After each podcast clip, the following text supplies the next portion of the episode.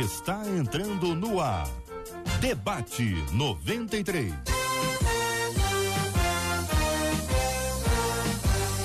Realização 93 FM. Um oferecimento série The Chosen. A história de Jesus como nunca antes contada. Baixe o aplicativo e assista agora. Os Escolhidos.tv.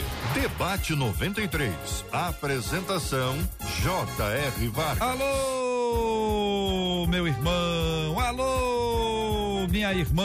Ah, que fala.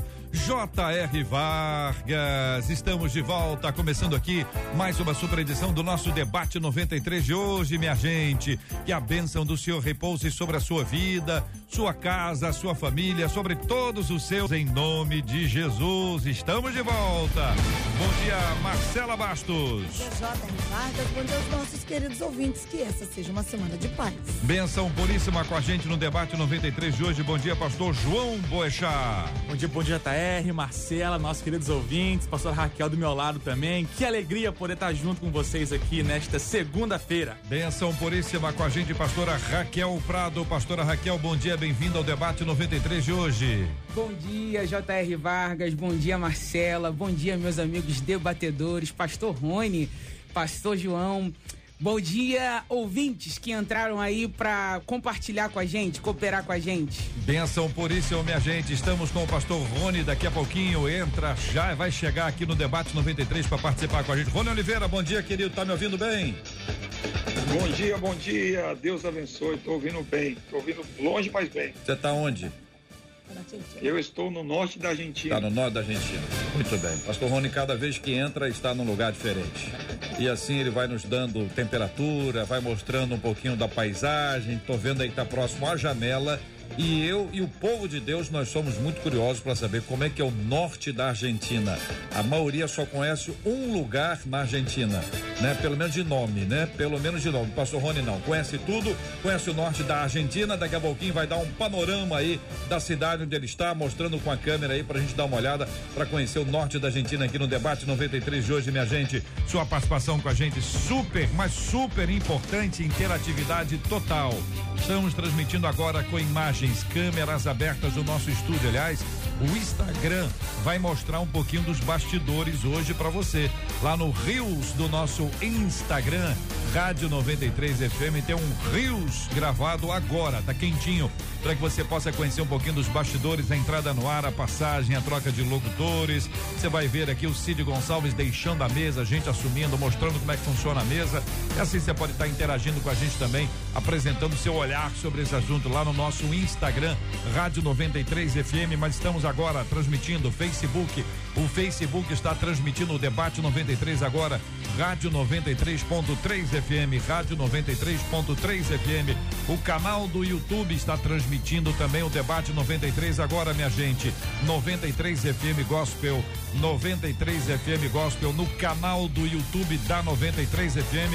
Também estamos ali no site da rádio, viu? Rádio93.com.br, rádio93.com.br. Você interage com a, com a gente na página do Facebook, no canal do YouTube. Nós temos ali aquele chat, né? A sala de conversa, onde você pode expressar ali sua opinião, seus comentários, suas observações, perguntas boas sobre o tema de hoje e você também pode falar com a gente pelo nosso WhatsApp. Que é o 21 96803 8319 21 96803 8319. Muito bem, minha gente. O tema de hoje já está preparadíssimo. Os nossos debatedores já estão todos preparados também. O que a Bíblia diz sobre injustiça? Você se considera uma pessoa injustiçada?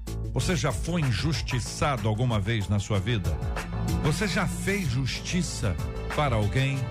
Você já prestou uma assistência para que esta pessoa não fosse injustiçada e você então fez justiça? Você já fez justiça com as próprias mãos? Já te aconteceu isso? Sinceridade aqui, papo reto. Já fez isso? Justiça com as próprias mãos, depois se arrependeu, disse: Eu não devia ter feito isso. Meu Deus do céu, o que é que eu fiz isso? Mas aconteceu ou não? Conte a sua história no debate 93 de hoje. Nós vamos conversando sobre o assunto e ao longo do programa quero ouvir a sua voz contando a sua história. Você já foi injustiçado? Já foi injustiçada? Qual é a sensação de ser injustiçado ou injustiçado? Você já fez justiça? Ajustou alguma coisa que estava equivocada? Você foi justo, foi justa, você fez justiça, mas já te aconteceu também de ter feito justiça com as próprias mãos e bater um arrependimento? O que que aconteceu? Conta pra gente. Debate 93 está no ar. O que a Bíblia diz sobre injustiça, minha gente? De que maneira Deus julga os injustos? Diante das injustiças, como devemos reagir? É possível ser justo em um mundo de injustiças? Então, a primeira pergunta que eu faço aos queridos debatedores: o que a Bíblia diz sobre a injustiça? Pastor João, posso começar ouvindo o senhor, pastor? Com certeza. A, a palavra justiça, antes de falar de injustiça, é a palavra de kaiosiné no grego. E ela aparece mais de 90 vezes no Novo Testamento.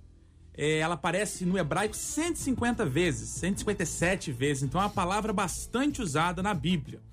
E é interessante que essa palavra ela significa justiça, ela significa retidão. Agora, se a gente pegar o que ela significa de fato, literalmente, ela significa aprovação, não provação, aprovação divina.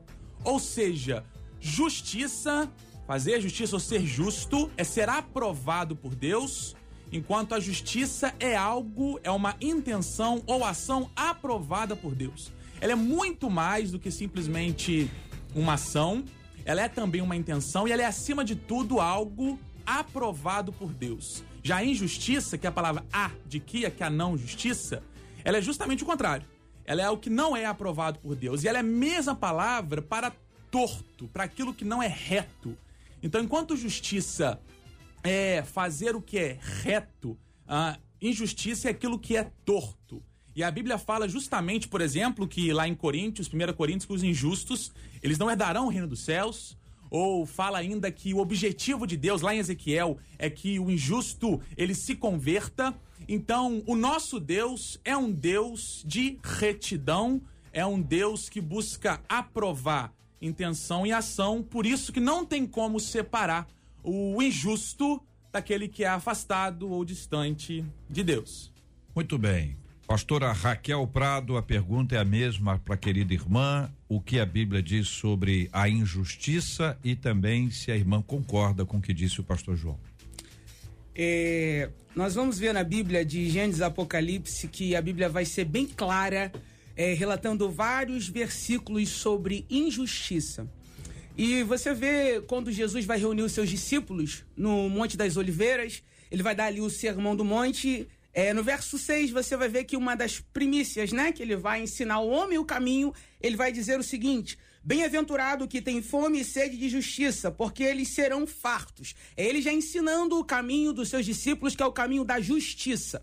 E quando você pega a palavra de Deus, você vai ver e encontrar desde de, do Antigo Testamento no Novo a instrução de Deus. Salmos 5, por exemplo, verso 4. O Senhor não é um Deus que tem prazer na injustiça. O Senhor não tolera o mal por, é, por menor que seja. Você vai ver que o livro de Provérbios, que é o livro da sabedoria, a gente vai aprender muito sobre isso. Você vai ver várias citações. Capítulo 28, verso 8, está lá. Quem semeia a injustiça, colhe a desgraça e será castigado. Isso não é palavra de homem, isso é a palavra de Deus. Você vai encontrar também a instrução de Deus, você vai encontrar também a, a palavra de Deus dizendo: é melhor ganhar o ganho, one, é, o ganho honesto do que o muito com injustiça. Mas o mais interessante é que Jesus, o Senhor, é, ele é o justo juiz. Em Deuteronômio você vai achar uma instrução no capítulo 16, onde ele diz: Não serão injustos nas suas sentenças e tratarão todos igualmente é, é, e não aceitarão o suborno, que faz com que os homens sábios e honestos fiquem cegos e deem sentenças injustas. A justiça seguirá somente a justiça, para que vivas e possuais a herança que a terra dá que o, que o Senhor o dá, que o Senhor tem para nos dar. Então, quando você faz essa pergunta, o que a Bíblia diz sobre a injustiça, a gente vai encontrar vários relatos, e é por isso que eu concordo com o que disse o pastor João, ele trouxe uma instrução, um ensinamento bem claro do que é a palavra justiça e do que é injustiça. E a Bíblia é bem clara no que se trata em relação a isso.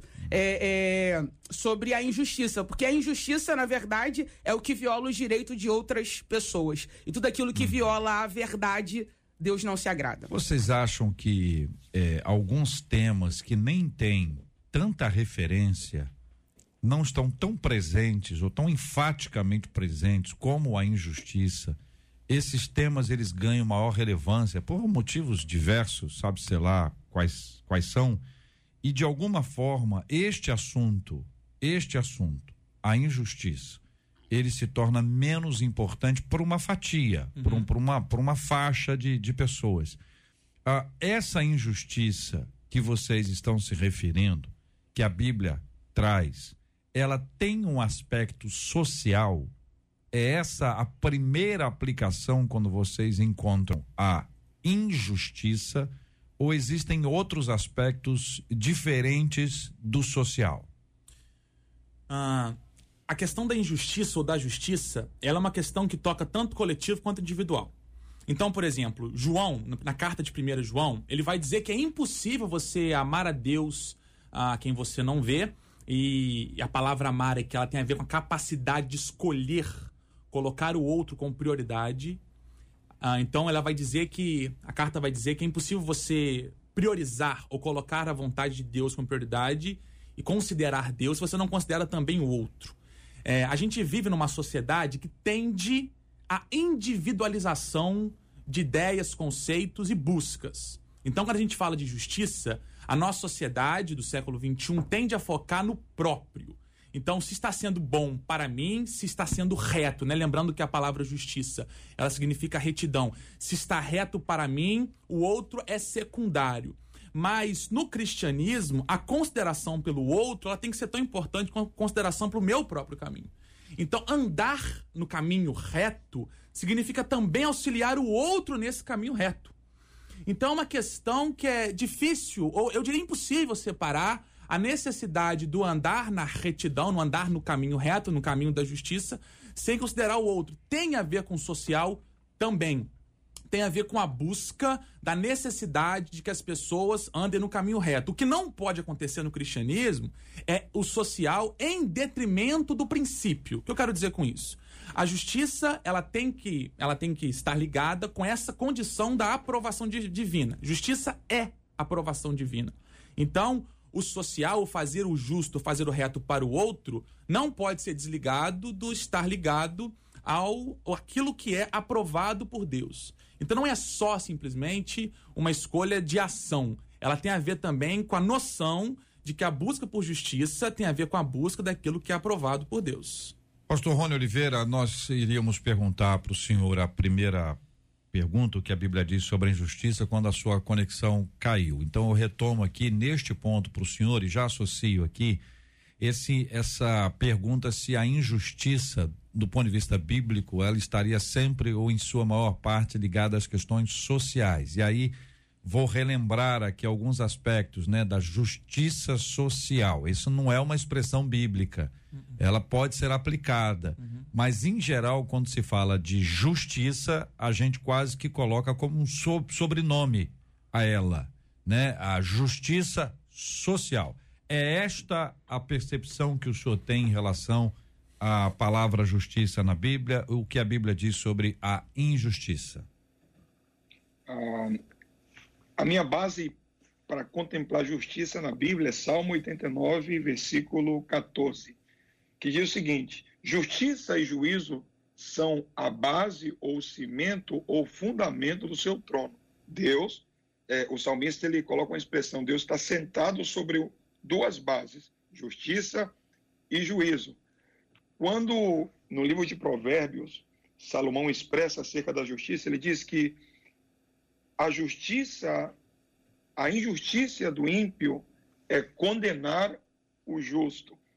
Quando você observa Deus lá no Antigo Testamento, com base a isso que a, o seu trono é base de justiça, existem muitas, mas muitas expressões de Deus em relação a uma justiça entre aspas social, quando ele diz é, cuidar dos fracos, cuidem dos órfãos e das viúvas, é, trabalhe a terra seis anos e sétimo, você deixa lá para o pessoal que não tem condições. Deus sempre buscou atender a todo mundo, Deus sempre buscou a fazer justiça para todo mundo. Porém, quando você vem para o Novo Testamento, você vê que na parábola dos talentos, por exemplo, Deus tira do que tem menos e dá para o que tem mais.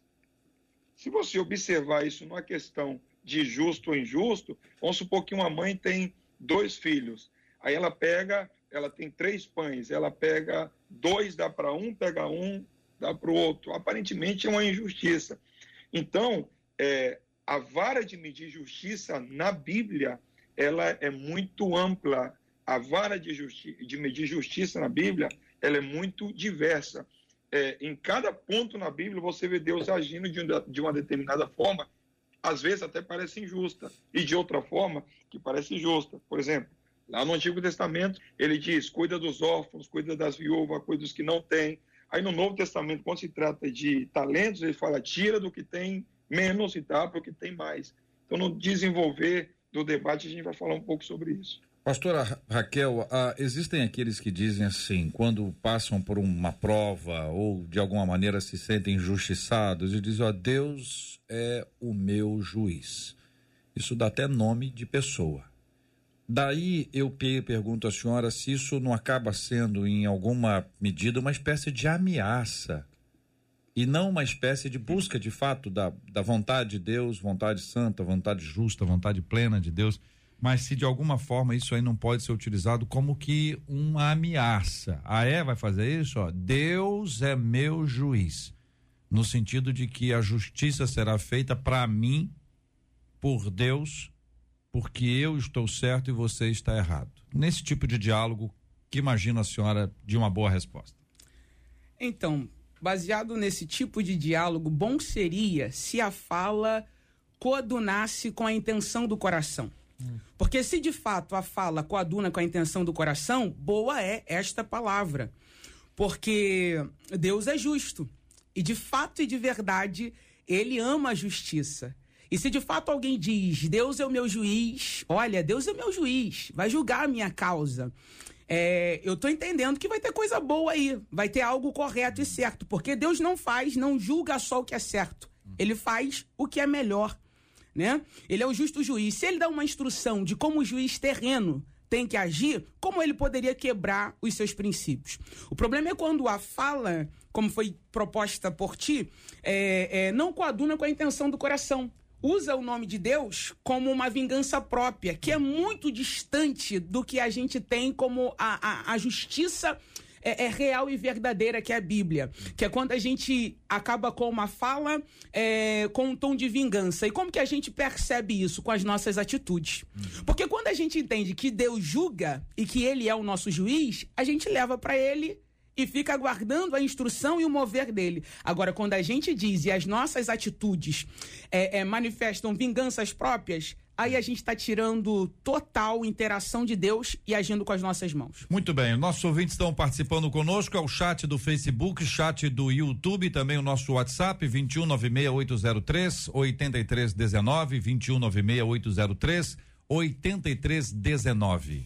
Pelo WhatsApp, um deles diz assim: Nós não precisamos ser justiceiros nem fazer justiça com as próprias mãos, mas eu acho que o nosso coração não pode se calar diante de qualquer tipo de injustiça. Uhum. Um outro ouvinte diz assim: justiça para mim é a lei de Deus para com o homem. E a injustiça ocorre pela desobediência, tanto da lei do homem, tanto da lei de Deus, disse o Alceu. Já o Ervan faz uma pergunta. Um crente justificado em Cristo pode ser classificado como injusto diante do julgamento de Deus? Repete a pergunta, por favor.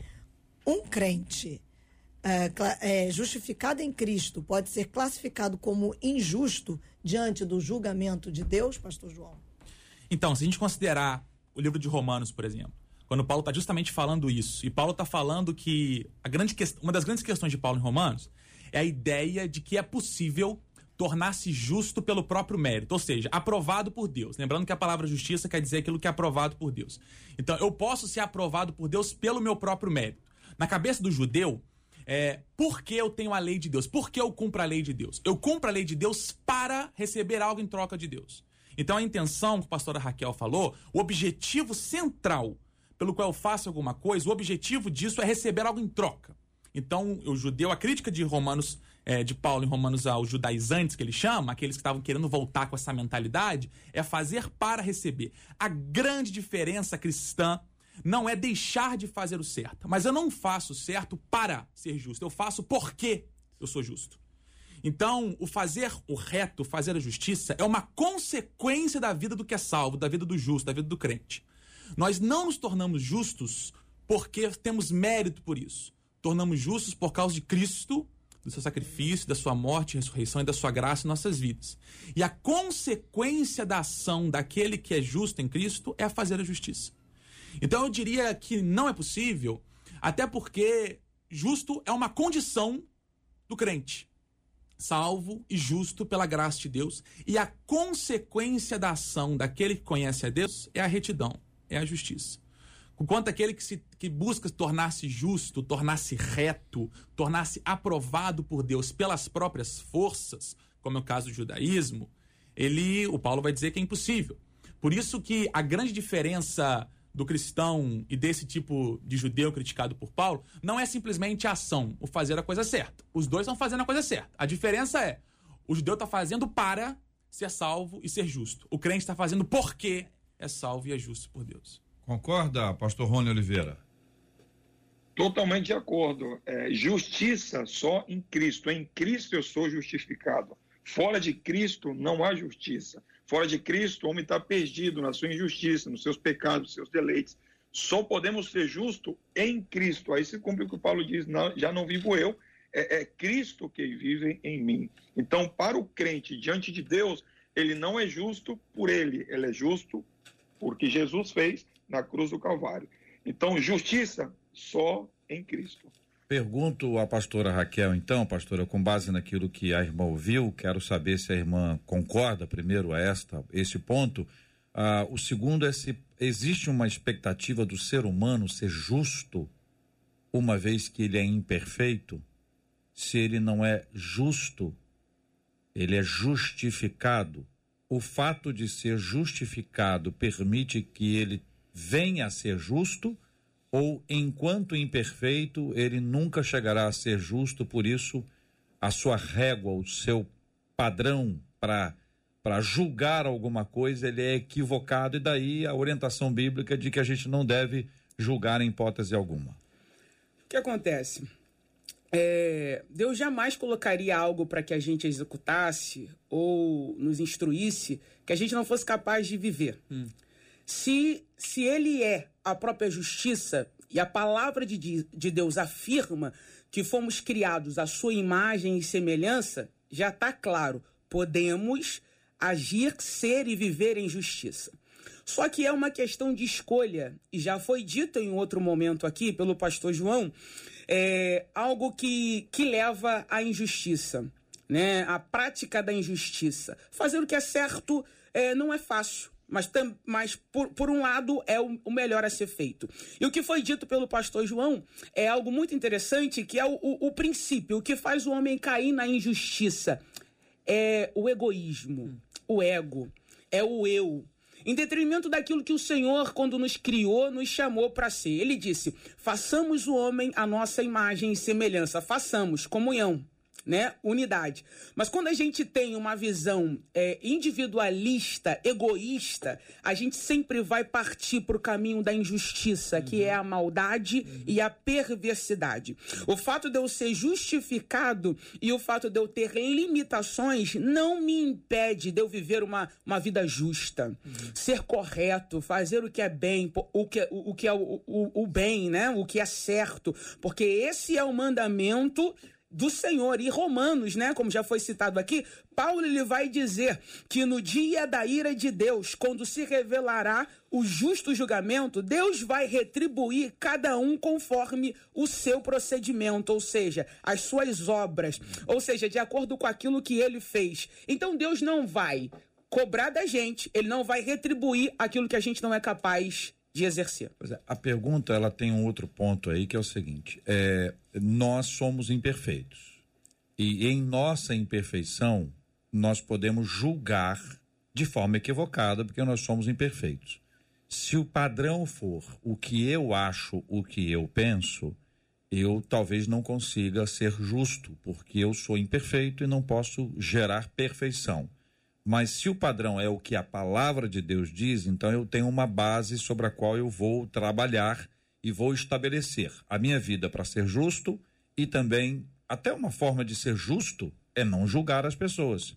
Se eu sou imperfeito, eu e aí para ser justo com alguém, eu preciso considerar primeiro a minha imperfeição, salvo se eu estiver fundamentado nas escrituras. Mas ainda assim, pode gerar um, um, uma dificuldade de, de, de, entendimento, porque o outro pode achar que eu estou interpretando de forma equivocada.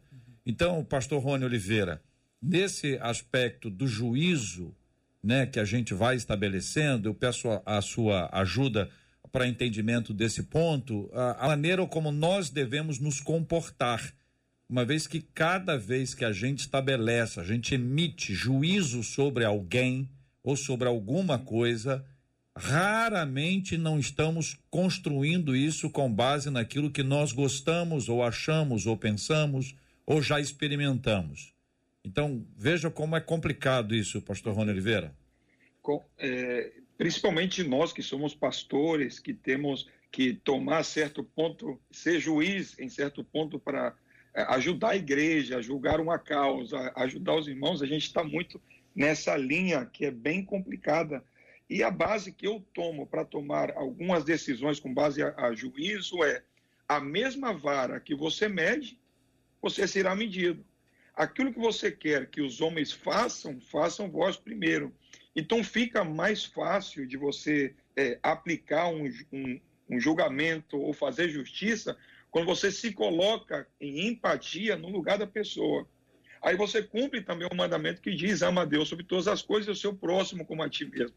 A nossa base de justiça é Deus, uhum. através da sua palavra. E quando você aplica a justiça de Deus com base na palavra, uhum. fica mais fácil quando você tem compaixão, quando você se coloca no lugar da pessoa, você tem empatia por ela e você mede a pessoa da mesma forma que você quer ser medido. Você aplica de justiça da mesma forma que você quer ter justiça. Uhum. No dia de hoje, a palavra justiça e vingança ela é muito similar. Uhum. Tem muito crente que quer justi não quer justiça, uhum. ele quer vingança. Tem muito crente que ele quer é, se vingar uhum. aplicando a falsidade de não é justo. Exemplo, quando ocorre um, um, um crime de, de, de, vista pública, é, a família da vítima ela sai para marchar, ela sai gritando, ela sai protestando pelos seus direitos, porque ela quer justiça ou ela quer vingança. Uhum. Se não aconteceu com a minha família e eu saio em marcha para protestar pela família de alguém, eu posso aplicar que eu estou querendo justiça, porque não foi comigo, foi com alguém. Eu me coloquei em empatia, eu me coloquei no lugar da pessoa. Uhum. Mas quando eu sou macho, quando eu só saio para protestar, quando acontece comigo, será que no fundo não, o que eu estou querendo não é vingança? Será que, no fundo, o que eu estou querendo não é que a justiça seja aplicada? Não sei se coloquei bem um uhum, exemplo. Uhum. Se eu estou protestando em favor de alguém, eu estou buscando justiça por aquela pessoa. Uhum. Mas se aconteceu comigo e eu não saio para protestar em favor de alguém, será que eu não estou buscando vingança? Uhum. Então, para mim, a vara de medir justiça é a Bíblia. E uhum. como que eu posso ser justo através da Bíblia? Eu medindo a pessoa da mesma forma que eu quero ser medido. Como eu posso ser justo na Bíblia? Eu amando a pessoa da mesma forma que eu quero ser amado. Isso sempre com base nas Sagradas Escrituras. Muito bem. Nossos ouvintes falam conosco. E já que o pastor Rony trouxe a questão da vingança, um pouquinho antes dele falar, uma das nossas ouvintes tinha enviado pelo WhatsApp dizendo: pedir para Deus fazer justiça com uma pessoa que cometeu injustiça com a gente seria uma espécie de vingança? E ela pergunta logo em seguida: como é que a gente lida com a justiça de Deus uma vez que quando a justiça dele acontece, não era o que a gente esperava, diz ela. Ah, eu creio que tem uma diferença aí entre juízo e justiça. ah, o objetivo em fazer a justiça é tornar algo reto. Então, quando a gente busca justiça, a gente está buscando tornar algo reto, de acordo, aprovado por Deus. Então, quando a gente fala de vingança, por exemplo, a gente quer simplesmente que a pessoa pague pelo seu erro. E a pessoa tem que pagar pelo seu erro, mas acima de tudo, a gente tem que ir além da vingança.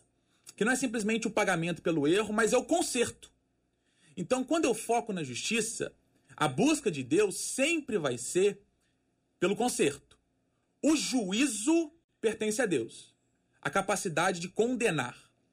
A capacidade de dar o ponto final nisso.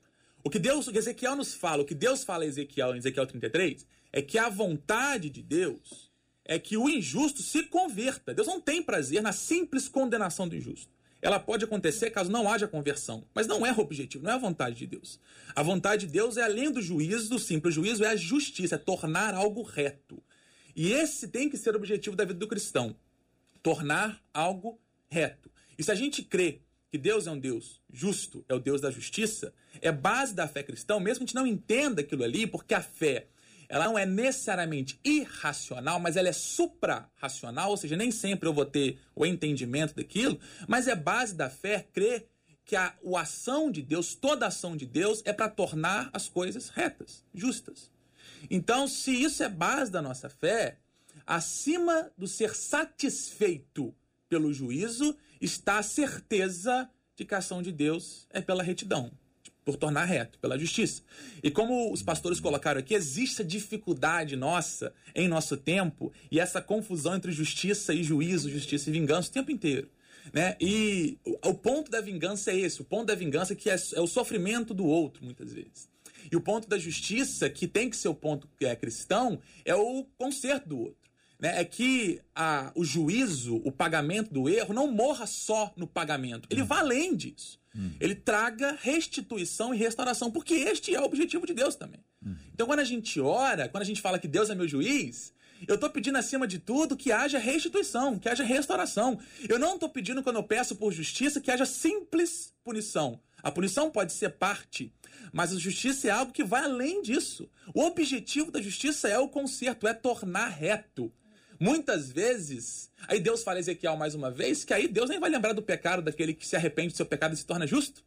Então, muitas vezes, como a nossa vingança, ela quer que a pessoa sofra, e quando a pessoa não sofre, a gente não é saciado na vingança. Por isso que a Bíblia não fala que bem-aventurado é quem tem fome de juízo, quem tem fome da condenação. Bem-aventurado é quem tem fome de justiça, que se torne reto o erro. Muito bem. Popularmente, as pessoas dizem assim: que vingança é um prato que se come Frio.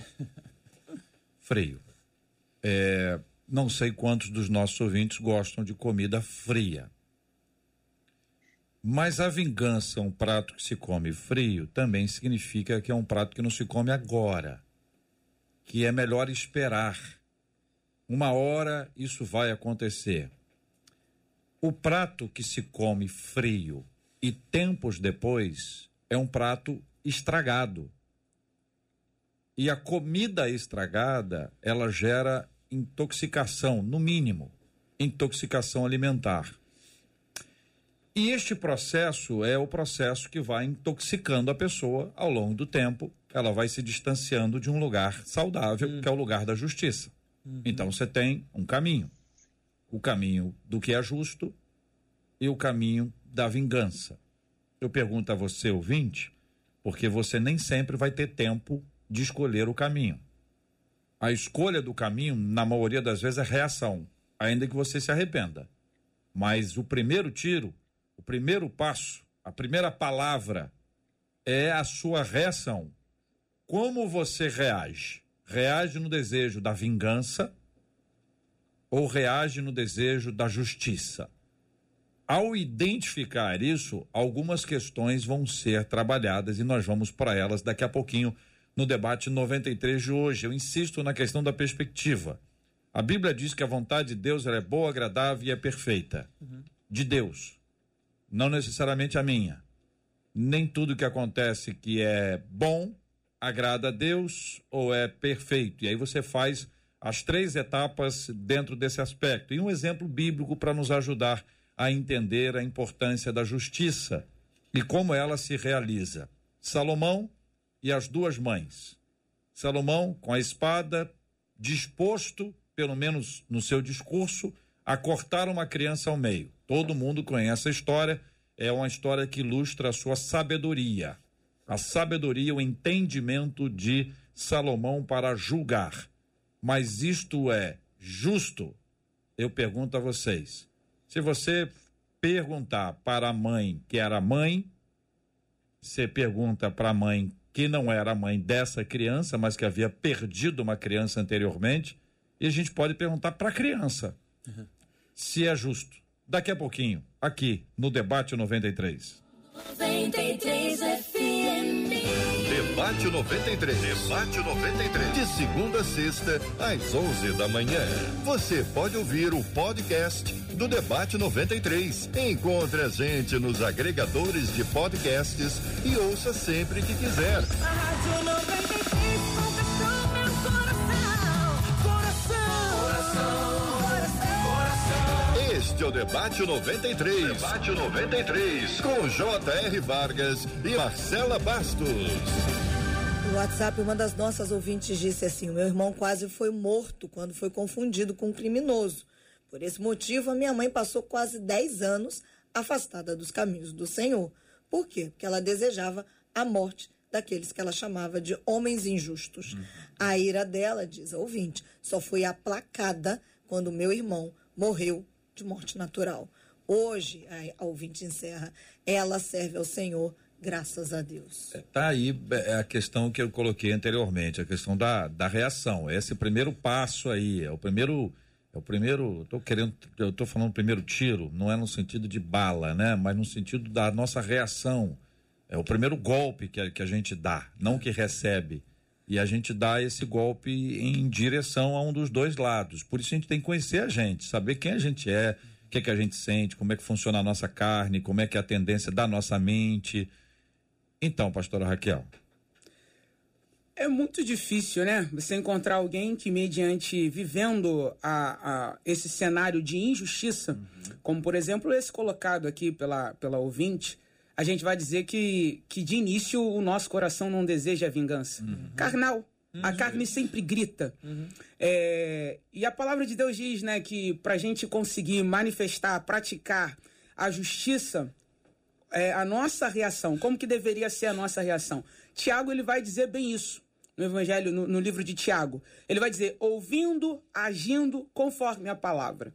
Só que não é fácil, mas é uma questão de, de busca. Está escrito lá que devemos ser tardio para falar, né? É, é, prontos para o ouvir, porque na ira do homem não se cumpre a justiça de Deus.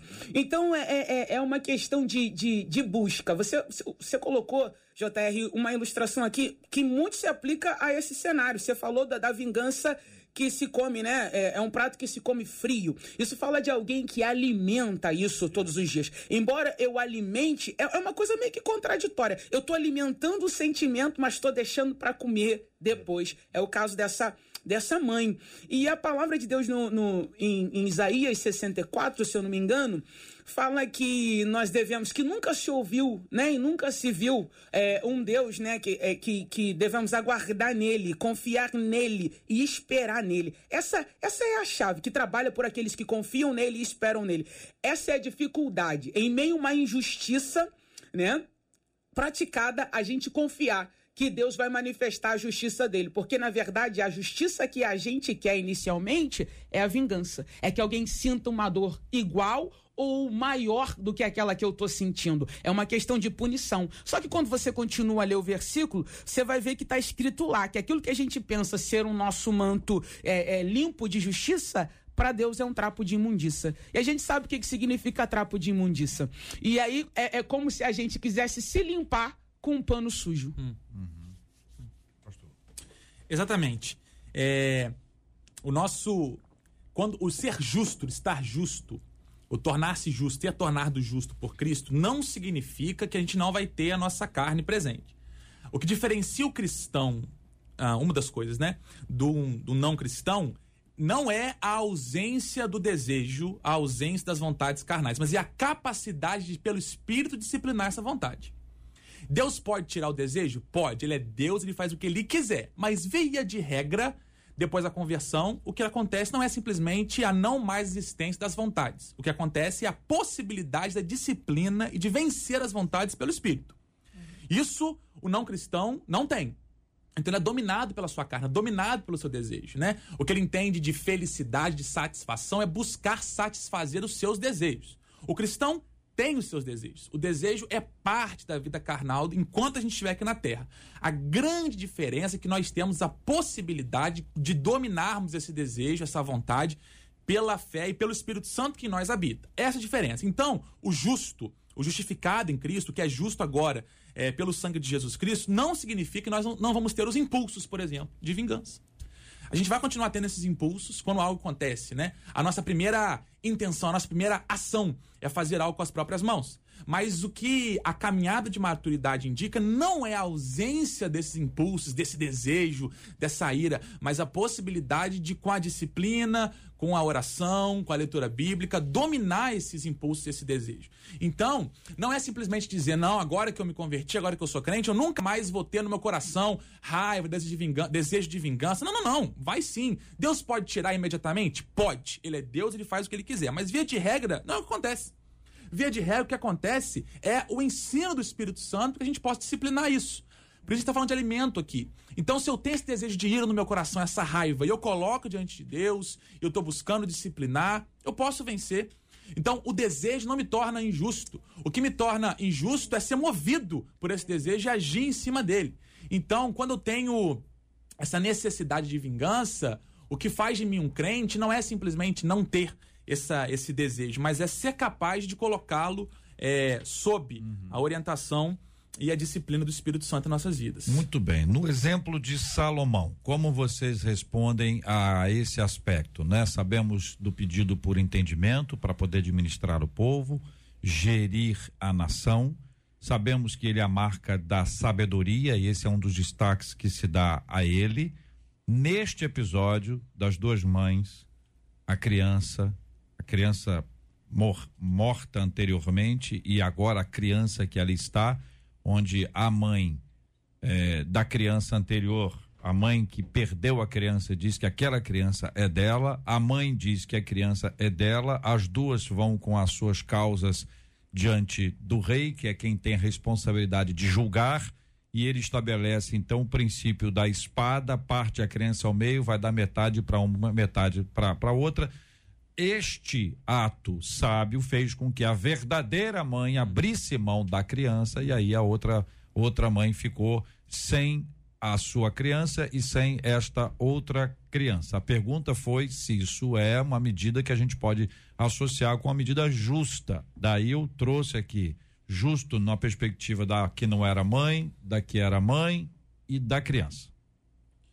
Eu acho que o objetivo de Salomão não era simplesmente matar a criança mas era entender qual era a intenção do coração das mães. Uhum. Porque, mais uma vez, a justiça, ela não é simplesmente, tem que ficar claro, simplesmente aqui, uma ação. Ela tem a intenção da ação, é o porquê eu faço o que eu faço. Como a gente disse, a gente vai ver ações, aí eu vou abrir uma aspas aqui, de justiça, tanto do que Paulo chama de judaizantes quanto dos cristãos. Qual a diferença? O judaizante está fazendo aqui para receber algo em troca. O cristão está fazendo porque recebeu a graça de Deus. Então vamos pegar Salomão aqui. O objetivo de Salomão não era a morte da criança, mas era descobrir a intenção do coração. Uhum. Então ele desenvolve uma estratégia para entender o porquê as mães estavam querendo o que estavam querendo. E através da sua estratégia, ele entende que uma mãe queria vingança, ou seja, uma mãe queria que a outra sofresse o que ela sofreu, não tem mais filho, e a outra queria justiça, tornar reto o caminho, que a criança fosse ali criada, fosse abençoada, tivesse vida. Então, a, a, estratégia de Salomão não é o objetivo de Salomão, a finalidade do ato não é o ato em si. Não é a, o matar a criança. O objetivo de Salomão, a estratégia de Salomão é entender a intenção do coração das mães. Então, a justiça não está simplesmente porque eu, é, a gente não sabe como é que a história, a história não desenrolou, graças a Deus por isso, mas eu não creio que Salomão mataria a criança. Mas o ponto não está na morte da criança. O ponto está em entender qual a intenção das mães.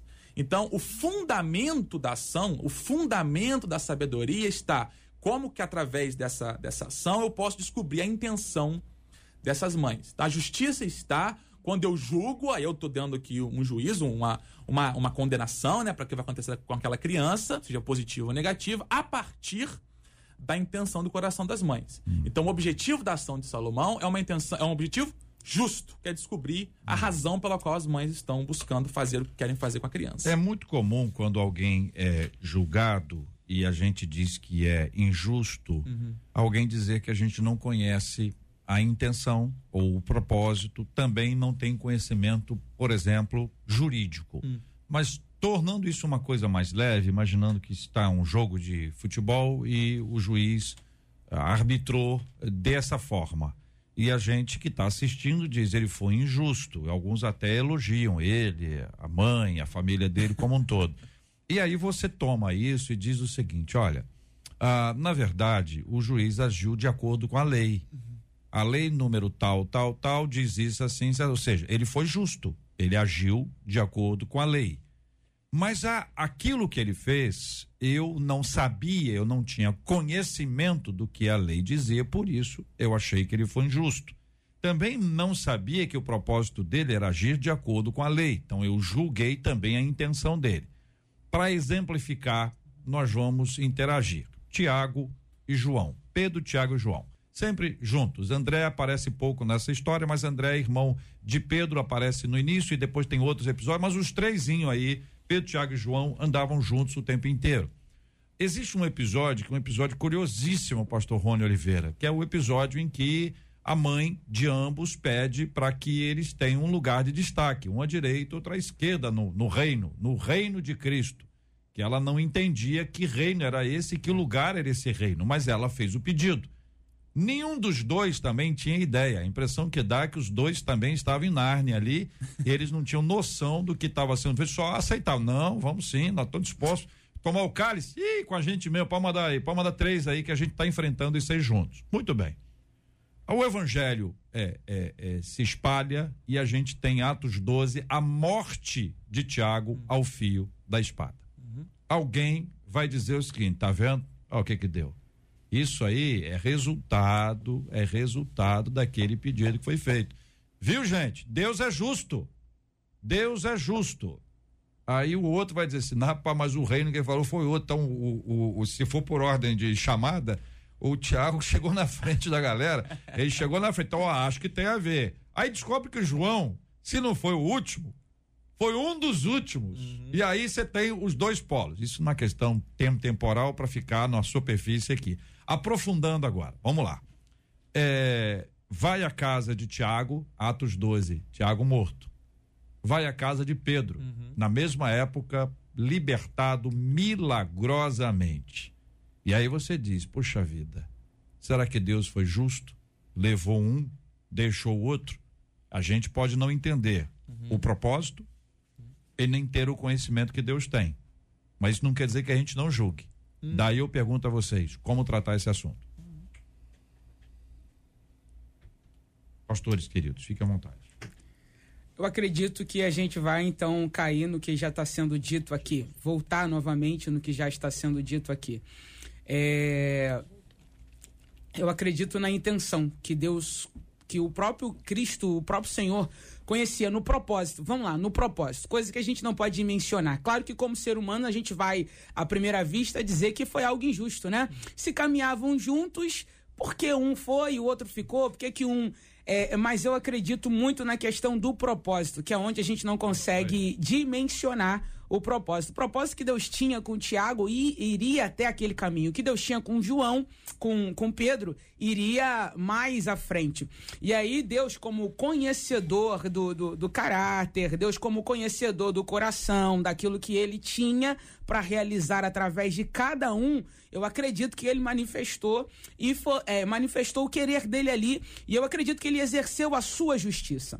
Só que todas as vezes que a gente olhar para uma atitude de Deus com a visão nossa humana, a gente vai encontrar e vai analisar com injustiça. Sim. Mas quando a gente olha baseado, pautado, como já foi dito por você, JR, é, na palavra de Deus, a gente vai entender que a vontade de Deus é boa, agradável, perfeita e que no fundamento, que no fundo de tudo isso tem um propósito, tem uma intenção do porquê. Falando muito rasamente, era o seguinte: era como se Deus estivesse olhando para esse cenário e dizendo: Tiago tá preparado, tá pronto para morrer agora, vai vir para cá agora. Agora olhando para Pedro dizendo: Não, ainda vou gastar um pouco mais o Pedro aqui na terra. Só que qual é a visão do homem? Pô, Isso. que injustiça! Vai levar Tiago, Tiago, pô, vai levar Tiago e vai deixar Pedro. Pedro me te negou, Pedro é aprontou. É só que Deus está dizendo, por causa disso mesmo, eu vou trilhar, preparar ele mais um pouquinho na terra. Olha, que as coisas são complexas, pastor João, porque, por um lado, alguém diz assim: olha, tá vendo? O cara queria ser o maior de todos, queria ser o chefe, uhum. queria mandar em todo mundo. Olha o que que deu. E o outro vai dizer assim, mas esse aí negou, esse aí disse que não conhecia, fugiu e tal. Sabe? É muito. Esse olhar humano, a informação que a gente tem, ela é muito pequena em relação aquilo que o senhor está tá vendo. Então, aquilo que a gente considera, até em termos bíblicos, Sim. De, que são coisas injustas, podem ser agora reconsideradas à medida que a gente vai caminhando na presença de Deus e entendendo que Deus tem um propósito nessa história, que ele sabe coisas que a gente não sabe e que nesse processo nós vamos aprender até a dizer eu não entendo. Isso. É, é, é só um minutinho, eu lembrei agora hum. é algo muito interessante que que a gente não vai falar sobre quando Deus dá uma ordem para Saul e manda acabar com tudo. Com criança, uhum. com os homens de guerra. Aí você vai falar assim, pô, mas vai acabar com as crianças? Vai exterminar, vai matar as crianças? Fala a verdade. Não parece ser muito injusto matar uma criança inocente? Por isso que eu sempre gosto de, usar analogia da minha filha. Eu tenho uma filha linda, maravilhosa, de um ano e quatro meses. E se minha filha de um ano e quatro meses pega na faca, eu vou gritar: filha, solta a faca. Porque ela não tem capacidade de mexer na faca. Agora, se minha filha fizer 30 anos de idade e ainda não conseguir mexer com a faca, ela não amadureceu. Então, como o JR falou, há momentos, a capacidade, a maturidade. Nem sempre, como a pastora colocou perfeitamente, a gente está pronto, a gente tem maturidade para entender ou para receber ou para viver aquilo naquele momento. Vou dar um exemplo aqui, eu acho que até contei a última vez que eu vim aqui no debate 93, que eu, eu pastorei no Sudão, e eu tinha uma igreja no Sudão que duas vezes foi invadida por terroristas. E eu, eu não morri, eu tô aqui. É, glória a Deus por isso. Mas tem, tem igreja de amigos meus que eles foram invadidos pelo mesmo grupo terrorista e eles foram mortos. Eu não creio que Deus me ama mais do que ama eles. Uhum. Eu creio que, como a pastora falou, tinham propósitos diferentes, momentos diferentes, assim como para Tiago, Pedro e para João. E é por isso que a justiça ela não pode estar separada da capacidade de entendimento, de controle é de Deus. E a fé, porque a palavra fé, né, em grego é pistes, ela quer dizer literalmente convencimento divino. Ou seja, eu creio porque eu fui convencido, não simplesmente porque eu entendo. Não quer dizer que é irracional, mais uma vez é supra-racional, uma coisa que vai além da capacidade de entendimento. Mas acima de tudo, a justiça, ela não é simplesmente uma capacidade de gerar entendimento sobre algo. Ela é mais do que isso. Ela é uma capacidade de, de confiar de que Deus está no controle. Uhum. Então há coisas que a gente vai entender, que a gente vai conseguir ver, ó, tá vendo isso aqui, foi resultado disso, isso aqui aconteceu por isso. Mas há coisas que vão além. E ainda mais quando a gente pensa no nível cristão, e a gente lembra que essa vida aqui, ela é um sopro na eternidade. Ela é importante, só que ela, o nosso foco, nossa vida está na vida eterna. Então a gente, quando a gente chegar lá, pode ser, Deus, Deus é Deus, Deus faz o que ele quiser, a gente compreenda as coisas que aconteceram aqui, ou não, vamos ver o que ele vai fazer com a gente. Mas o nosso foco está em viver essa certeza de que, entendendo ou não entendendo, o controle está em Deus. Muito bem. Os ouvintes estão conversando com a gente sobre esses assuntos. Estamos aqui refletindo, pensando, lendo, ah, repensando as nossas próprias práticas. Acho que tem muita gente hoje repensando até aquilo que chamava agora há pouco de justiça. Você perguntou aos nossos ouvintes anteriormente, né, como eles reagiam de primeira instância. Um, eles estão respondendo. Uma delas no Facebook disse assim: Antes da minha conversão, resolvia tudo no grito. Hoje não. Eu aprendi a esperar pelo Senhor para que ele haja com justiça, que é diferente da minha. Uhum. Uma outra ouvinte disse assim: Eu creio que a gente não pode desejar o mal das pessoas, mas olha, eu confesso, viu? no momento da raiva e da fúria uhum. é impossível. Uhum. Mas tenho certeza que se nos arrependermos, Deus nos perdoa. Aí ela diz: Eu fui demitida uhum. no passado por defender um funcionário. Foi muito difícil. É. Mas hoje eu já não sinto mais nada. Virei a página e olhei para Deus, diz ela. A pessoa tem a vontade, né? Mas tá a vontade está sob domínio, está sob controle do criador, o justo juiz e é sempre bom quando a pessoa se coloca no, no lugar do, do errado. Calçar as sandálias do errado pode dar um pouquinho de de mais senso de justiça também. Muito obrigado aqui aos nossos ouvintes pela construção ah, da fala com to, todos eles hoje aqui, expressando as suas opiniões. Quero pedir desculpa aqui aos nossos ouvintes, o pastor Rony Oliveira, a conexão dele mais uma vez caiu e nós não conseguimos aqui eh, trazê-lo de volta. Ele está no norte da Argentina e não conseguimos falar diretamente com ele, mas agradecemos o carinho dele e a participação dele no debate 93 de hoje. Um abraço para quem está no Instagram da 93, que já deu um pulinho lá para poder conhecer lá o nosso último vídeo, feito agora há pouquinho, antes da gente entrar no ar, onde eu mostro aqui os bastidores da nossa passagem aqui, a troca de locutores, a, sa a saída do CID, a nossa entrada e aí você pode conhecer um pouquinho da nossa mesa, da operação, onde é que fica a nossa, as nossas máquinas aqui, conhecer também o nosso estúdio, está no Instagram da 93 FM, é o primeiro Rios que está ali no Instagram e você pode conhecer um pouco mais sobre o debate 93 também. Pastora Raquel, a Elisa Flor disse assim: eu amo os debates, ela falou no Facebook. E, e os debatedores são uma bênção na minha vida junto com a rádio. Ah. Obrigada, viu, pastora? Eu que agradeço por participar por mais um, de mais um debate com esse tema tão maravilhoso. Lembrando, né, e terminando aqui a nossa fala, dizendo que Deus é justo e a sua justiça está ligada à sua bondade e misericórdia. E todas as vezes que a gente fizer essa associação, a gente vai sujeitar a nossa carne à vontade de Deus e, como já foi dito aqui, nós alcançaremos o, o, o que de fato o céu tem como justiça. Deus abençoe. Pastor João a Vera pelo Facebook também dizendo como é bom ouvir da parte de Deus através dos nossos debatedores. Obrigada, viu, pastor? Ah, um prazer estar aqui. E a gente, a gente tá num mundo que é torto, que é injusto. A gente vai sofrer injustiças, mas a nossa certeza é que o nosso Deus justo está conosco, está em nós, e a nossa vida de justiça é uma vida que começa aqui, mas dura eternamente. Deus abençoe a todos. Um bom dia. Encerro com a Claudirene e com o Ivan. A Claudirene dizendo que tema maravilhoso, muito precioso para nós nesses dias em que estamos vivendo. E o Ivan disse assim: que Deus nos abençoe e nos guarde com toda a sua misericórdia e graça. Amém, Ivan. Muito obrigado aos nossos queridos ouvintes. Que essa bênção do Senhor repouse sobre a vida de cada um de vocês. Nós vamos orar. E hoje, Pastor João, nós vamos orar especialmente Além de orarmos como temos orado todos os dias pela cura dos enfermos, pelo consolo aos corações enlutados, temos orado também para que essa guerra possa ser finalizada lá na Ucrânia, mas outras guerras que estão espalhadas pelo mundo e que são menos conhecidas também de igual forma cheguem ao seu final.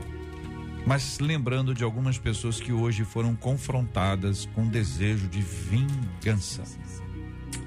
Descobriram aqui, acharam que era justiça diziam, chamavam de justiça, deram o nome de justiça ao desejo de vingança, mas aprenderam hoje diante de Deus que é necessário colocar tudo diante do altar do Senhor, reconhecer a justiça de Deus, o tempo de Deus, ao entender uma circunstância diversa na vida e dizer, puxa, por que que eu estou passando por isso e fulano não está, fulana não está, Deus está sendo injusto, eu fiz isso, eu fiz aquilo, fiz aquilo outro e Deus está agindo assim.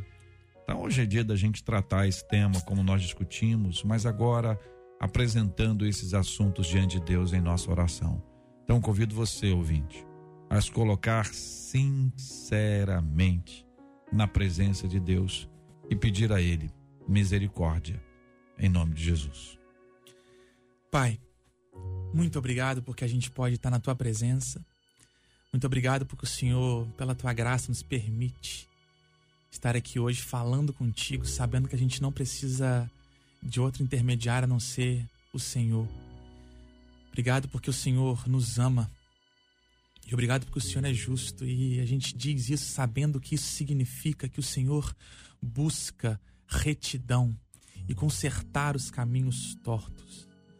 Pai, nós somos teus filhos e o Senhor é justo e nós queremos também buscar a justiça Ajuda a gente a ir além do simples desejo de vingança. Pai, a gente sabe que a gente está aqui nesse mundo, a gente ainda é preso nesse corpo e a nossa carne é presente, Pai. A gente sabe que a gente vai ter esse desejo, essa ira, mas a gente quer colocar em tuas mãos as nossas dificuldades, os nossos desejos impuros e pedir que o Senhor nos ajude, pelo teu espírito que nós habita, a convertermos o nosso caminho para andarmos no caminho reto e sermos capazes de vencer a nossa carne, esses desejos.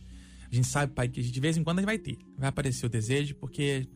Mas isso não faz de nós menos justos, porque nós cremos que pelo Teu Espírito nós podemos disciplinar e dominar e controlar esses desejos. Ajuda a gente, então, a sermos propagadores de justiça, de um caminho reto. A que o nosso coração possa sentir incomodado quando ao nosso redor tiver injustiça. E que o nosso desejo seja não só criticar o caminho injusto, mas ajudar esse caminho a se tornar reto porque esse desejo do seu coração. A gente pede que o Senhor possa estar nesse momento tocando a, ah, a vida dos enfermos, Senhor. A gente sabe que você tem poder para curar. Só que a gente quer também ter a certeza de que se o Senhor não curar, a gente está confiando que o Senhor não está no controle. Mas a nossa oração é, Pai, por favor, nos cura. Cura aqueles que precisam do teu toque, aqueles que precisam da tua mão, porque a gente precisa e a gente sabe que o Senhor é conosco, é em nós. Então nos ajuda a crer que o Senhor nos cura, nos salva, nos protege e é conosco mesmo em meio à enfermidade e dificuldade. Ajuda a gente a saber que uh, o que faz de nós crentes não é não passarmos por dificuldades, mas temos certeza que mesmo em meio às dificuldades o Senhor é conosco. E sabemos que o Senhor está conosco. A gente quer pedir também, Pai, por esse momento que o nosso mundo passa. A gente sabe que o mundo é injusto, o mundo é mau, mas nós queremos ser propagadores de justiça. A gente quer pedir, Pai, que se o Senhor for a tua vontade, acabe, acabe com essa guerra, Pai. A gente não quer viver num mundo que a injustiça prevaleça. A gente quer viver num mundo que a gente possa efetivamente pregar e viver a justiça. A gente quer pedir para os nossos irmãos que estão lá agora na Ucrânia, Senhor. A gente quer pedir para os nossos irmãos que estão ao redor do mundo sofrendo com injustiças. Pai, primeiramente a gente quer pedir que o Senhor, neste momento, toque nos corações deles para lembrar que o Senhor é com eles. E acima disso, toca no coração deles para lembrar que o Senhor está no controle. E a gente quer pedir que o teu controle possa resultar também no fim disso, Pai, se for a tua vontade. Por favor, Senhor. Em nome de Jesus, Pai, que a Ucrânia possa sair disso mais próxima da tua verdade. E que a Rússia também. A gente quer pedir que o presidente se converta, Senhor. E que o Senhor possa tocar nesse coração. Para que ele possa dar testemunho de que o Senhor transformou essa vida e se arrepender dos seus maus caminhos. A gente quer pedir ao Senhor que essa seja a realidade da nossa nação, do nosso mundo, do nosso planeta, para que nós possamos viver efetivamente cada vez mais a tua justiça em nossas vidas e na vida da nossa nação e do nosso planeta. Por favor, Senhor, nos toca, fala conosco e ajuda a gente a confiar que, mesmo não entendendo, o Senhor está no controle. E nós sabemos e cremos que a tua palavra nos ensina, nos guia, nos faz parecidos com teu filho e que nós temos a certeza que a tua justiça prevalecerá. E que essa possa ser nossa confiança, Pai, hoje e eternamente, em nome do teu filho amado Jesus. Amém e amém. Que Deus te abençoe.